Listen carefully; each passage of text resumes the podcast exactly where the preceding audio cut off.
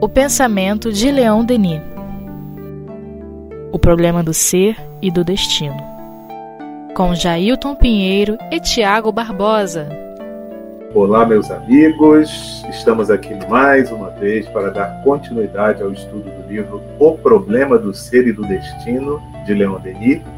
Ainda na primeira parte, no capítulo 9, Evolução e Finalidade da Alma.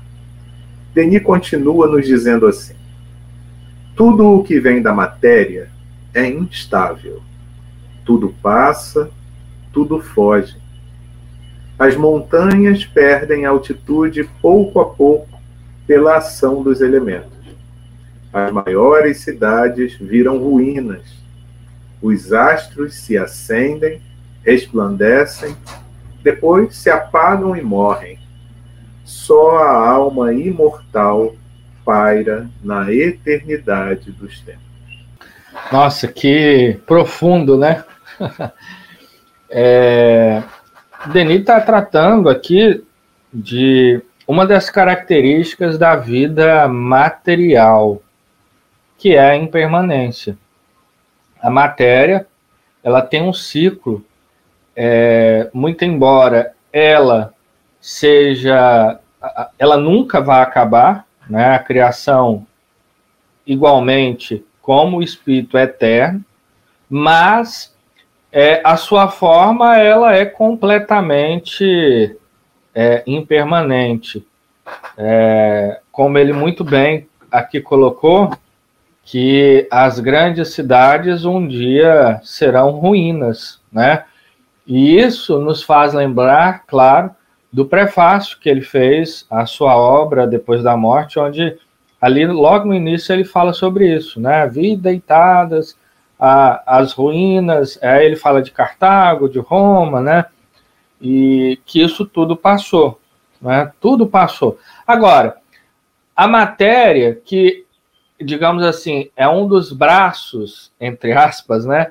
É, por falta de uma palavra melhor, digamos isso, é da criação de Deus. Né? Nós temos a matéria e um outro braço é justamente o espírito, ambos têm um, um certo antagonismo, entre aspas também, né? Que é o quê? Se a matéria ela é, é impermanente e destrutível, já o espírito é o contrário, né? O espírito é, é ele é para todo sempre. Ele foi tem, teve um começo, mas não terá fim. Portanto, ele é imortal, ele é eterno, né? Ele sempre sob, é, sempre vai viver e viverá e já viveu, né?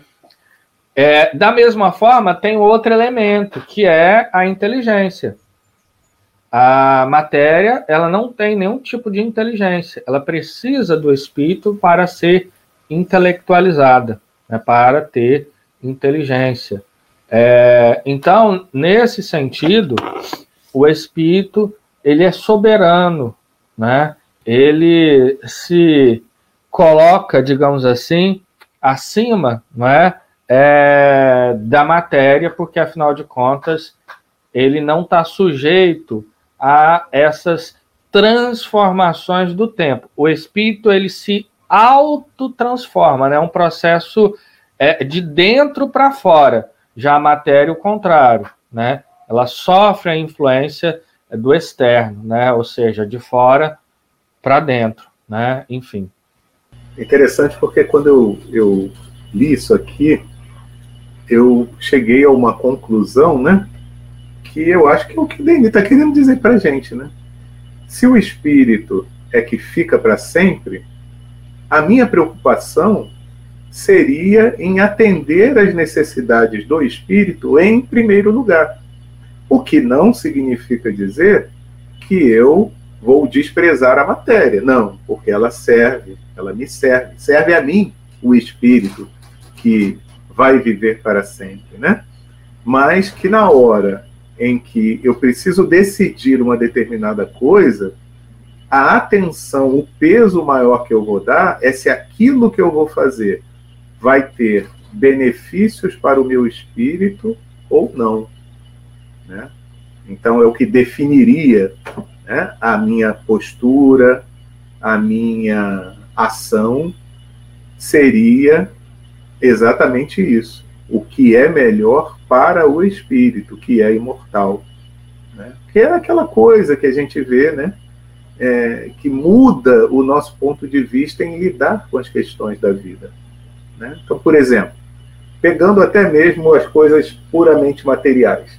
Então, é, eu, ser humano, encarnado, eu preciso de elementos materiais que também são transitórios, então, é, que duram menos ainda que o meu próprio corpo, né?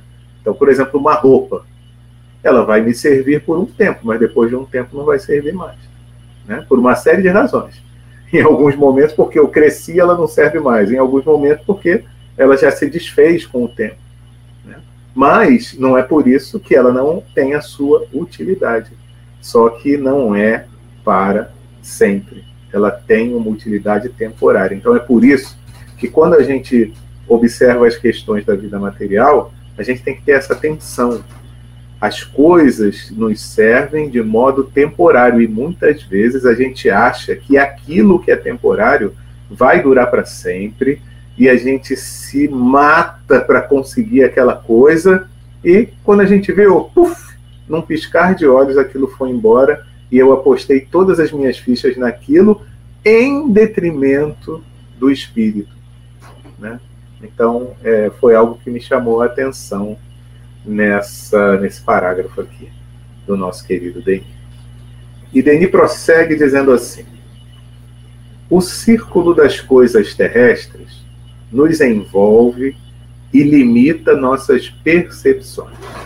Mas, quando o pensamento se desliga das formas transitórias e abraça a amplidão dos tempos, vê o passado e o futuro se unirem, vibrarem e viverem no presente. O canto de glória, o hino da vida infinita, ganha os espaços sobe do fundo das ruínas e das tumbas. Sobre os escombros das civilizações mortas brotam florações novas.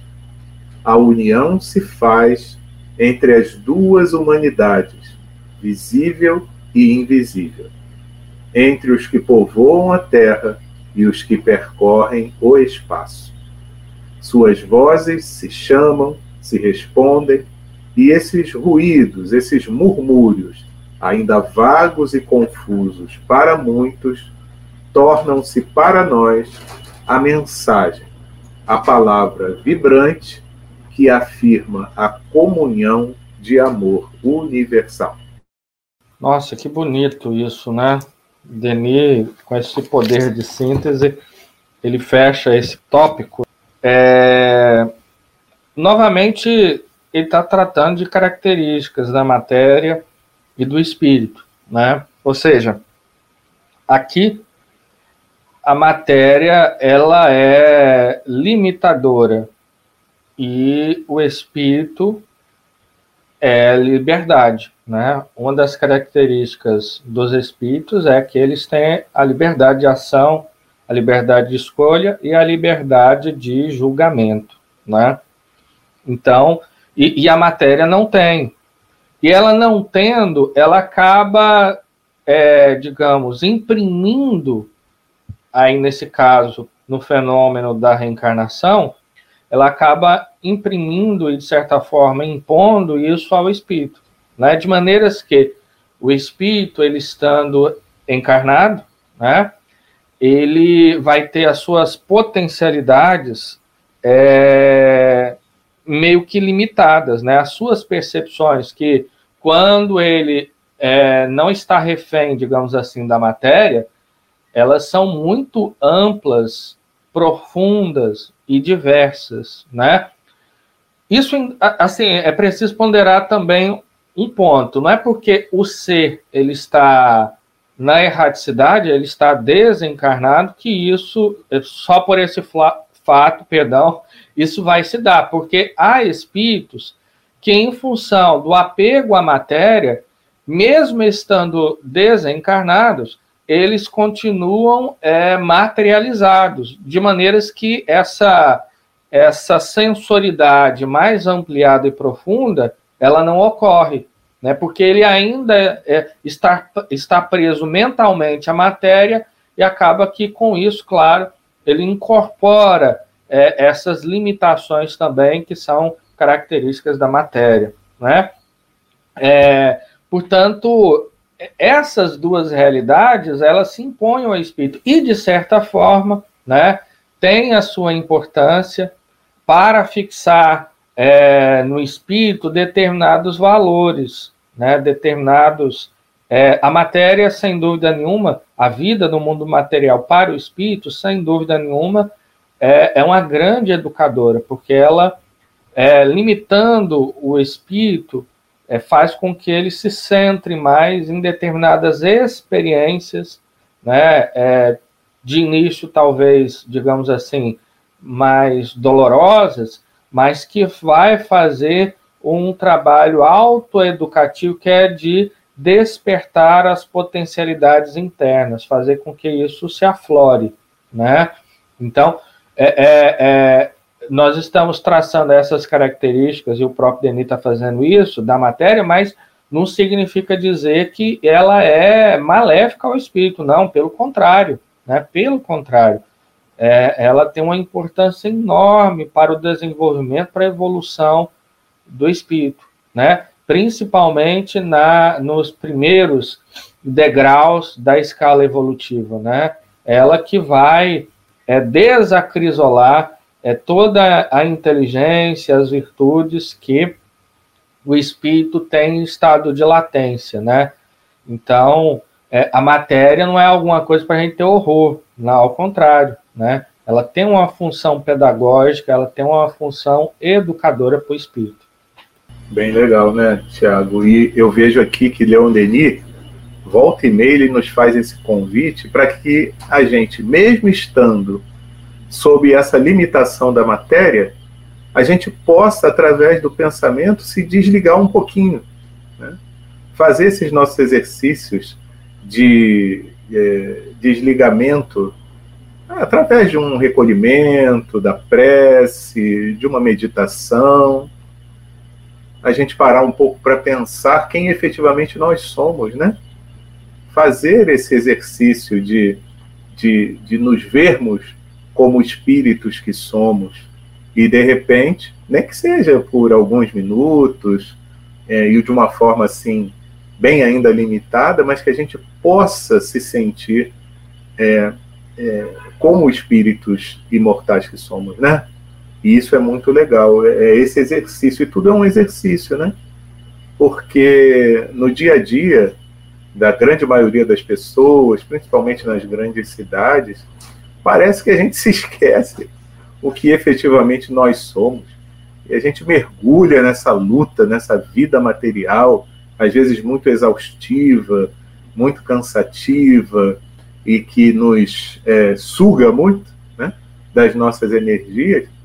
E a gente até se esquece que faz parte é, da criação divina aquelas reflexões né, que, que a gente costuma fazer, e principalmente a gente que tem estudado o livro Grande Enigma, como que. Qual foi a última vez, por exemplo, que você contemplou o céu, as estrelas?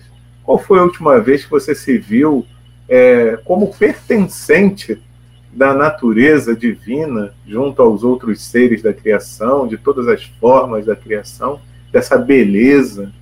Então, quando a gente para um pouquinho e a gente tenta é, se observar como um ser da criação e observar a natureza de um modo geral, parece que a gente consegue se desligar um pouco dessa limitação que a matéria nos dá, né? nem que seja um pouquinho, só para dar uma sensação diferente, nos fortalecer espiritualmente, para que a gente possa continuar na nossa luta do dia a dia, porque, meus amigos, muitas vezes não é fácil, não. Né? E é, na maioria das vezes, nesses momentos que a gente consegue um pouquinho de vínculo com o nosso ser espiritual que a gente também consegue se ligar aos espíritos amigos que nos trazem alguma orientação através da intuição. Se não formos médiums ostensivos, né, porque alguns o são e podem até ter um contato mais direto, mas aqueles que, como eu, não são ostensivos, médiums, é, mas nesses momentos a gente pode é, receber pelo canal intuitivo alguma forma de orientação, de consolo também, por alguma situação difícil que a gente está vivendo. Então vamos buscar, né, fazer esses exercícios, porque senão é, a vida pode nos consumir ainda mais e ser mais dura do que ela poderia ser. Então vamos lá, vamos continuar aqui com a sequência, onde Denis nos diz assim, em seu texto belíssimo. Tal é o caráter complexo do ser humano: espírito, força e matéria, em quem se resumem todos os elementos constitutivos, todas as potências do universo. Tudo o que está em nós está no universo e tudo o que está no universo se encontra em nós. Por seu corpo fluídico e seu corpo material, o homem se acha ligado à imensa rede da vida universal. Por sua alma, a todos os mundos invisíveis e divinos. Nós somos feitos de sombra e de luz Somos a carne, com todas as suas fraquezas, e o espírito, com suas riquezas latentes, suas esperanças radiosas, seus voos magníficos. E o que está em nós se encontra em todos os seres. Cada alma humana é uma projeção do grande foco eterno. É isto o que consagra e assegura a fraternidade entre os homens. Temos em nós os instintos do animal, mais ou menos comprimidos pelo longo trabalho e as provas das existências passadas. Mas temos também a crisálida do anjo, do ser radioso e puro que podemos vir a ser pela preparação moral, pelas aspirações do coração e pelo sacrifício constante do eu. Tocamos com os pés as profundezas obscuras do abismo e com a fronte as altitudes fascinantes do céu no império glorioso dos espíritos. Nossa, que, que fantástico, né? Eu fico muito, sempre muito tocado com o pensamento, as reflexões de Leon Denis, e que parágrafo belo, né? Ao mesmo tempo que sintetiza toda uma filosofia, nesse caso, a filosofia da evolução do espírito, né? Com toda a sua trajetória. É, nós, ao mesmo tempo que somos síntese, nós também somos promessa né? É isso que Denis está tratando aqui. Nós somos síntese de tudo aquilo que é, o nosso princípio e o nosso espírito né, é, atravessou ao longo das eras. Né? Então, nós temos, é, em síntese, o instinto do animal, né? mas nós temos é, em estado de latência, a gente pode chamar de promessa, as asas dos anjos, né? Que todos nós um dia seremos. E aí me, re, me lembro muito, sabe, já, já, do livro No Mundo Maior. Quando Calderaro, lá no capítulo A Casa Mental, ele fala do superconsciente, né? É, é, e ali nós já temos todos os valores espirituais é, que nós iremos gozar no futuro quando, digamos assim, tomarmos posse desse verdadeiro tesouro que é a consciência purificada e aperfeiçoada pelos, pelas eras, né, pelas diversas reencarnações, né? Então, o, o é por isso que ele, Denis está dizendo que o caráter é, do ser humano, é, melhor dizendo, uma das características do ser humano é o fato dele ser tão complexo, né? Nessa realidade que ele aqui coloca de maneira trinária, né? Que é o espírito, força e matéria, né? O, o espírito, o movimento, né? Porque é isso que ele está querendo dizer com força. Ele vai esclarecer isso lá no grande enigma, não é? é e a matéria. E com esses três elementos, né, muito embora sejamos um espírito, né, temos essa consciência, é, nós somos profundamente dependentes da matéria, porque sem ela nós não realizamos essa, esse processo. Né?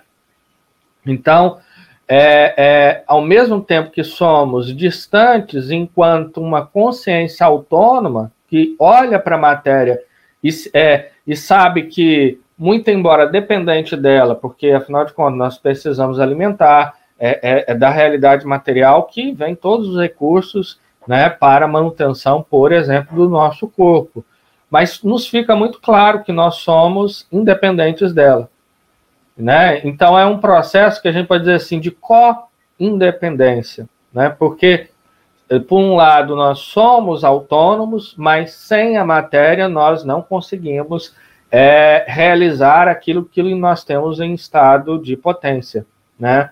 É, enfim, então é, é uma coisa assim extraordinária, né? Eu gostaria até de reler esse último trechinho aqui que é tão bonito, né? Ele diz assim: ó, temos em nós os instintos do animal, mais ou menos comprimidos pelo longo trabalho e esse processo de de compreensão, né? É justamente o processo de síntese, né? Pelo longo, pelo longo trabalho e as provas das existências passadas. Mas temos também a crisálida do anjo, do ser radioso e puro, que podemos vir a ser pela preparação moral, pelas aspirações do coração e pelo sacrifício constante do eu, né? Olha, que, nossa, que belo, né? Que belo. E aí ele arremata: tocamos com os pés as profundezas obscuras do abismo e com a fronte as altitudes fascinantes do céu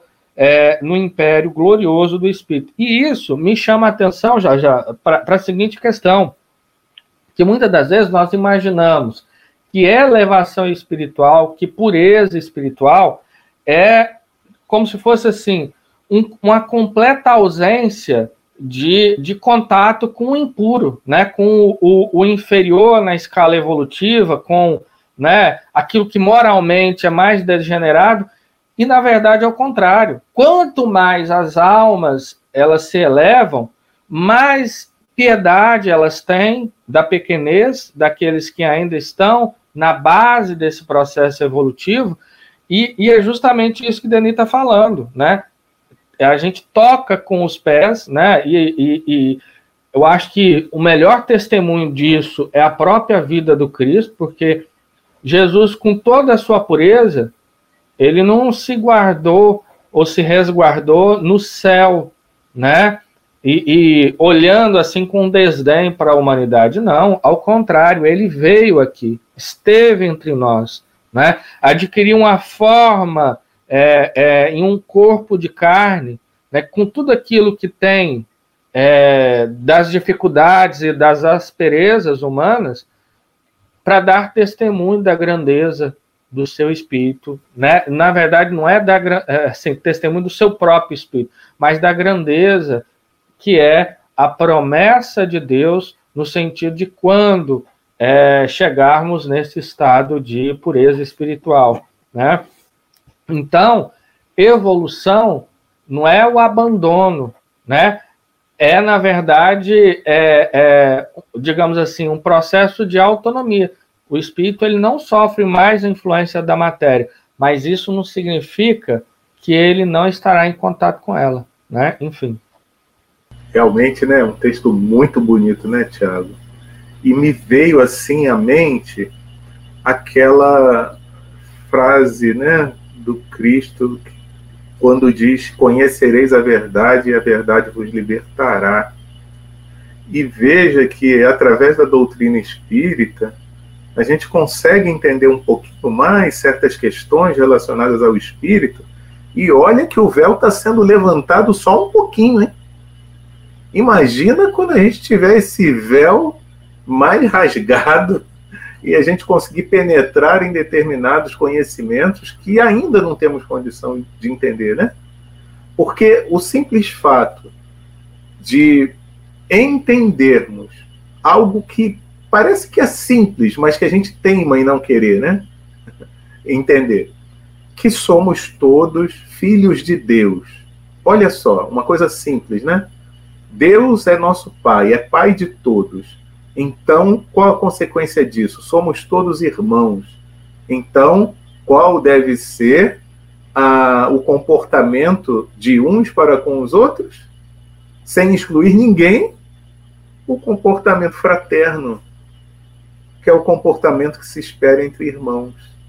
Então, a gente é libertado, quando conhece esse tipo de verdade, daquela ilusão de eu me achar superior ao, ao outro, só porque eu tenho uma diferença social, ou uma diferença de cor de pele, uma diferença de gênero.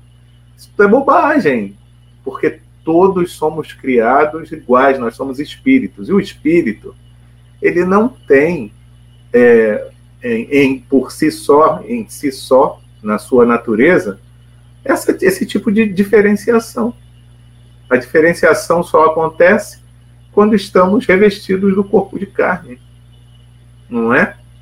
Então, não tem como pensar num espírito puro se ele é preto, branco, se ele é gordo, magro, se ele é feminino ou masculino, isso não existe. Ele é um espírito, né?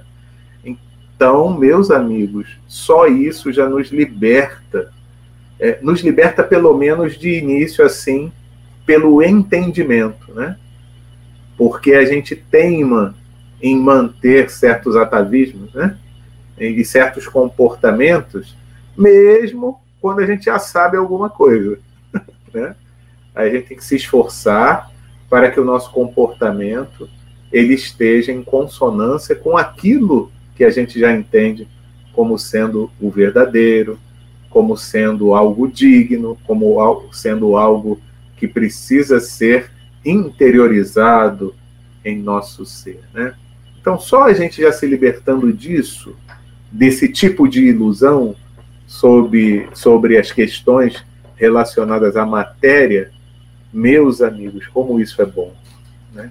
Como isso é bom. E como isso já nos impele a pensar em modificar o nosso comportamento. Né? Porque eu estava até fazendo uma reflexão outro dia sobre isso. Deus nos criou com todas essas potencialidades, né, que a gente aprende e que a gente vai desenvolvendo ao longo de tantas e tantas reencarnações, já está lá, está em nós, né, como germe, todas essas potencialidades, todas essas virtudes que um dia a gente vai desenvolver e elas vão desabrochar ao longo das existências.